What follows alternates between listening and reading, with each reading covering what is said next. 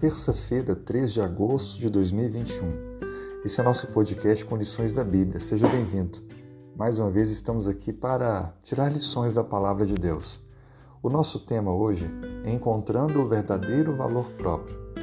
Em Gênesis 39, a Bíblia declara no versículo 1 que Potifar, oficial de Faraó, comandante da guarda egípcio, comprou dos ismaelitas que o tinham levado para lá.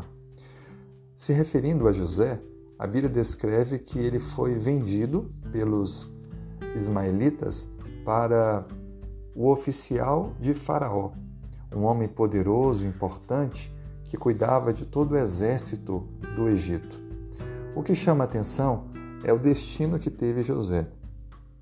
Ele era o filho mais amado da esposa que Jacó tinha mais amor. Ele era especial, pois era tratado com muito carinho pelo pai. Tinha uma túnica colorida que identificava esse apreço que Jacó tinha pelo filho. Contudo, isso despertou ciúmes nos irmãos, dentre outras circunstâncias, ele deixou agora de ser o filho amado, querido, para se tornar um escravo, vendido por um valor. Veja, se o nosso valor estiver apenas definido pelo que as pessoas pensam de nós ou o que nós propriamente pensamos, nós teremos um valor muito pequeno e que vai estar variando de momento a momento. Mas, olhando para a Bíblia, nós encontramos qual é o nosso verdadeiro valor. José teve que aprender essa lição de maneira dura, difícil, passando por todas essas circunstâncias.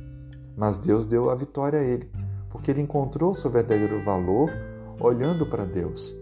A Bíblia declara no livro de Romanos, no capítulo 8, verso 14: Pois todos os que são guiados pelo Espírito de Deus são filhos de Deus.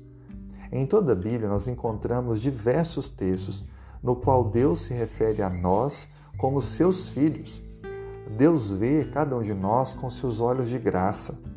A cruz do Calvário, a morte de Cristo, a entrega de Cristo, foi uma prova de amor por nós. Por isso que quando olhamos para Deus, nós encontramos o nosso verdadeiro valor próprio. Nosso valor está em Deus, no seu apreço que ele tem para cada um de nós, no quanto ele nos ama e ele se importa com nossas lutas, dificuldades, ouve a nossa oração, atende aos nossos anseios.